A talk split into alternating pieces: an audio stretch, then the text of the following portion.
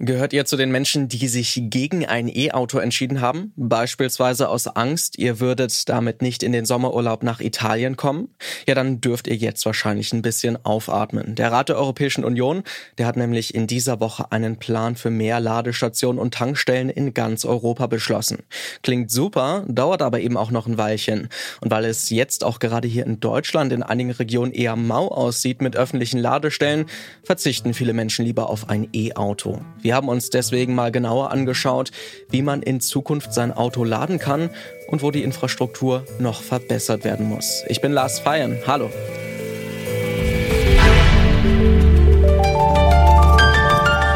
Zurück zum Thema.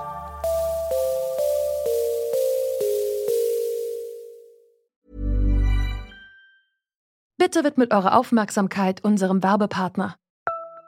Die Suche nach geeigneten Mitarbeitenden kann viel Zeit in Anspruch nehmen, muss sie aber nicht unbedingt, denn man kann sich helfen lassen.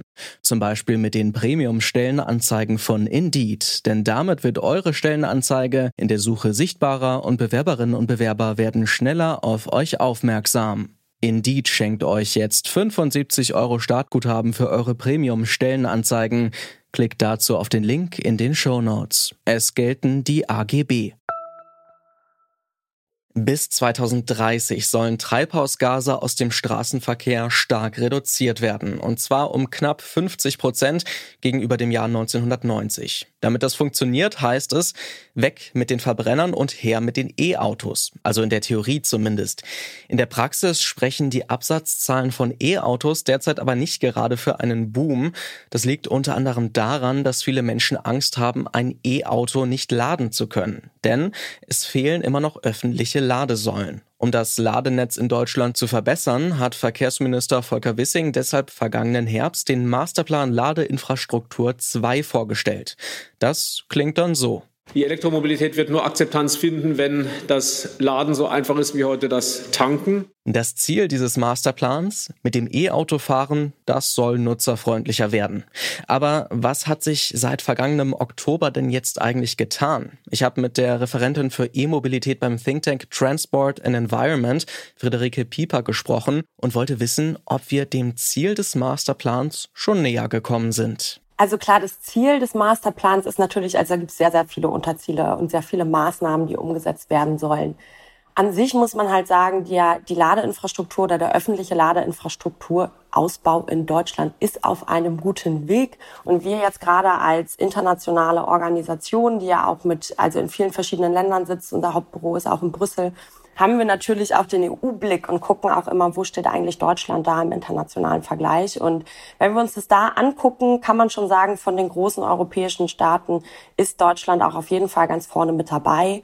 Ähm, und alles entwickelt sich ja auf dem richtigen Weg. Natürlich kann man immer ambitionierter sein und noch besser sein. Aber trotzdem sei schon in der Kürze gesagt, äh, öffentliche Ladeinfrastruktur ist auch schon heute kein Hindernis für E-Mobilität. Dann schauen wir doch mal auf die konkreten Zahlen ein bisschen mehr. Bis 2030 eine Million öffentliche Ladestationen sollen also entstehen. Äh, Stand Mai sind es rund 90.000 solcher öffentlicher Stationen. Wie realistisch ist es denn, dass diese eine Million Marke bis 2030 dann auch geknackt wird? Das kann man gar nicht so sagen. Also es ist natürlich, desto mehr Tempo dann auf die Straße kommt ähm, oder auch beim Ladeinfrastrukturausbau, desto wahrscheinlicher ist es natürlich, dieses Ziel zu erreichen. Aber eigentlich soll vielleicht fürs Verständnis auch nochmal klar gesagt sein, es geht gar nicht nur um diese Anzahl an Ladepunkten. Und darauf sollte man sich auch in der öffentlichen Debatte gar nicht versteifen. Denn was wir eigentlich brauchen, ist ein wirklich ausgewogenes, gutes Verhältnis an bereitgestellter ja, Ladeleistung und auch an der Anzahl an Ladeinfrastruktur. Ich kann gerne ja auch noch mal einen kleinen äh, Vergleich machen, ähm, was wir halt auch international sehen. Zum Beispiel Niederlande ist ja auch immer ein Best Practice, wo man sagt, hey, E-Mobilität funktioniert so gut, es gibt so viele Ladepunkte. Und es gibt viele Ladepunkte, das ist richtig. Es gibt aber auch viele Normallader oder Langsamlader, nenne ich sie jetzt mal im öffentlichen Raum, zum Beispiel in Städten. Aber das ist ja gar nicht das, was man dann wirklich immer braucht. Man muss natürlich bedarfsgerecht gucken, auch je nach Region, wo brauche ich viele Ladepunkte, aber auch normale Ladepunkte, langsame Ladepunkte, zum Beispiel auch sowas wie Laternenlader wo das dann in Städten irgendwie attraktiver sind, aber wo brauche ich vielleicht ähm, weil es gerade auch viele Einfamilienhäuser gibt, die alleine Ladeleist oder Ladepunkte schon zu Hause haben, eine Wallbox, die dort viel laden. Wo brauche ich dann eher Schnellladeinfrastruktur in einigen Regionen und an einigen Hauptverkehrsachsen und dann dementsprechend natürlich hier eine höhere Ladeleistung. Und das ist eigentlich das, worum es geht, dass man hier wirklich ein gutes, bedarfsgerechtes Verhältnis findet für die verschiedenen Standorte und sich gar nicht nur auf eine absolute Zahl versteift, was wir denn brauchen. Okay, es geht also darum, dass insgesamt genug Lademöglichkeiten da sind. Dazu zählen dann öffentliche Ladestationen, Schnellladepunkte, aber eben auch private Lademöglichkeiten. Das sind dann zum Beispiel Wallboxen, also quasi Mini-Ladestationen für die Garage. Diese privaten Lademöglichkeiten sollen laut Verkehrsministerium auch attraktiver gemacht werden. Aber was bedeutet das denn jetzt eigentlich? Setzt die Politik dann schon eher darauf, dass sich auch Privatpersonen um eine Lademöglichkeit kümmern? Also klar, es, es ist immer ein Verhältnis und je nachdem, äh, wie halt die Region aufgebaut ist und wo man hinguckt, muss man halt gucken. Natürlich in Städten kann man nicht erwarten, dass jeder eine eigene Wallbox in der Garage hat ähm, und braucht natürlich auch öffentliche Ladeinfrastruktur, natürlich auch an Hauptverkehrsachsen. Aber auch da, wo gerade Einfamilienhäuser stehen, die gut Wallboxen installieren können, die vielleicht sogar noch Solaranlagen auf dem Dach haben. Das sind ja dann auch alles so äh, integrierte Systeme zwischen Energie und Verkehr, die dann auf jeden Fall mitgedacht werden müssen. Und grundsätzlich sei aber gesagt, private Ladeinfrastruktur, sehr wichtige Ergänzung, ähm, was auf jeden Fall halt auch passieren muss. Da müssen wir auch noch ambitionierter sein, denn gerade im privaten Raum ist es eigentlich so wichtig, dass Ladeinfrastruktur vorhanden ist. Denn wenn man sich das anguckt, es wird mehr privat geladen als öffentlich. Und das bedeutet natürlich, ich brauche das, wie gesagt, gerade in Städten und da, wo sich die Leute dann aufhalten und keine Wallbox zu Hause haben, ist es natürlich wichtig, dass dann hier private Ladeinfrastruktur zum Beispiel beim Arbeitgeber geschaffen wird, an Supermärkten vorhanden ist, beim Fitnessstudio, aber natürlich auch bei Mehrfamilienhäusern. Aber auch hier passiert viel.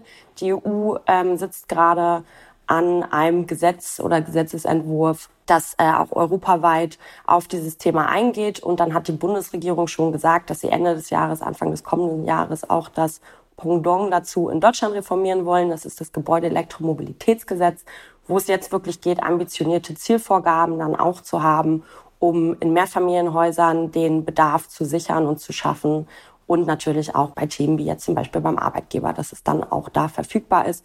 Denn am Ende ähm, zeigen ja auch die Daten, dass Personen mit einem Auto 30 bis 50 Kilometer am Tag unterwegs sind und ja gar nicht überall jetzt die Schnellladeinfrastruktur an der Autobahn benötigen. Das sind ja dann oft eher Sonderfälle und gar nicht der Alltag.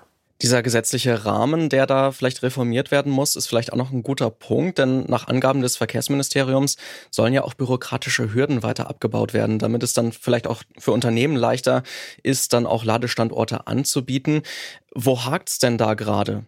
Das ist gar nicht so einfach zu sagen. Also es hakt oft einfach schon alleine bei, bei eigentlich dem oder der Erlaubnis auch durch Netzbetreiber. Wir haben mehr als 850 Stück in Deutschland. Jeder hat dann seine eigenen Vorgaben und Regularien äh, um eine Erlaubnis zu erteilen, Ladeinfrastruktur aufzubauen oder auch eine Wallbox zu installieren. Und das sind schon so die Hürden, dass man eigentlich da gucken muss, dass die Genehmigungsprozesse einfacher sind, dass die technischen Prozesse einfacher sind, wie man sich darauf bewerben kann, dass es ganz klar ist, wo sind die Netze auch schon fertig und ausgebaut oder wo müssen sie noch langfristig ausgebaut werden um dann auch äh, bis 2030 und natürlich auch darüber hinaus, bis ein Verbrenner aus 2035 ist, flächendeckend Ladeinfrastruktur aufbauen zu können. Das sind zum Beispiel so kleine Stellschrauben, wo schon viel passieren muss.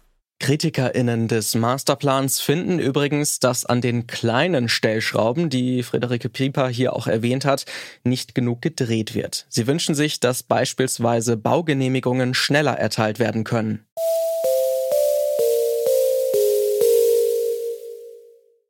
Autofahren aber nachhaltig. Das klingt super, macht aber vielen Menschen auch erstmal Angst. Das eigene Auto nicht überall und vor allem schnell genug laden zu können, ist für viele ein Grund, weiter auf den Verbrenner zu setzen. Allerdings kann bereits jetzt dieser Angst einiges entgegengesetzt werden. Deutschland steht im europäischen Vergleich nämlich nicht schlechter.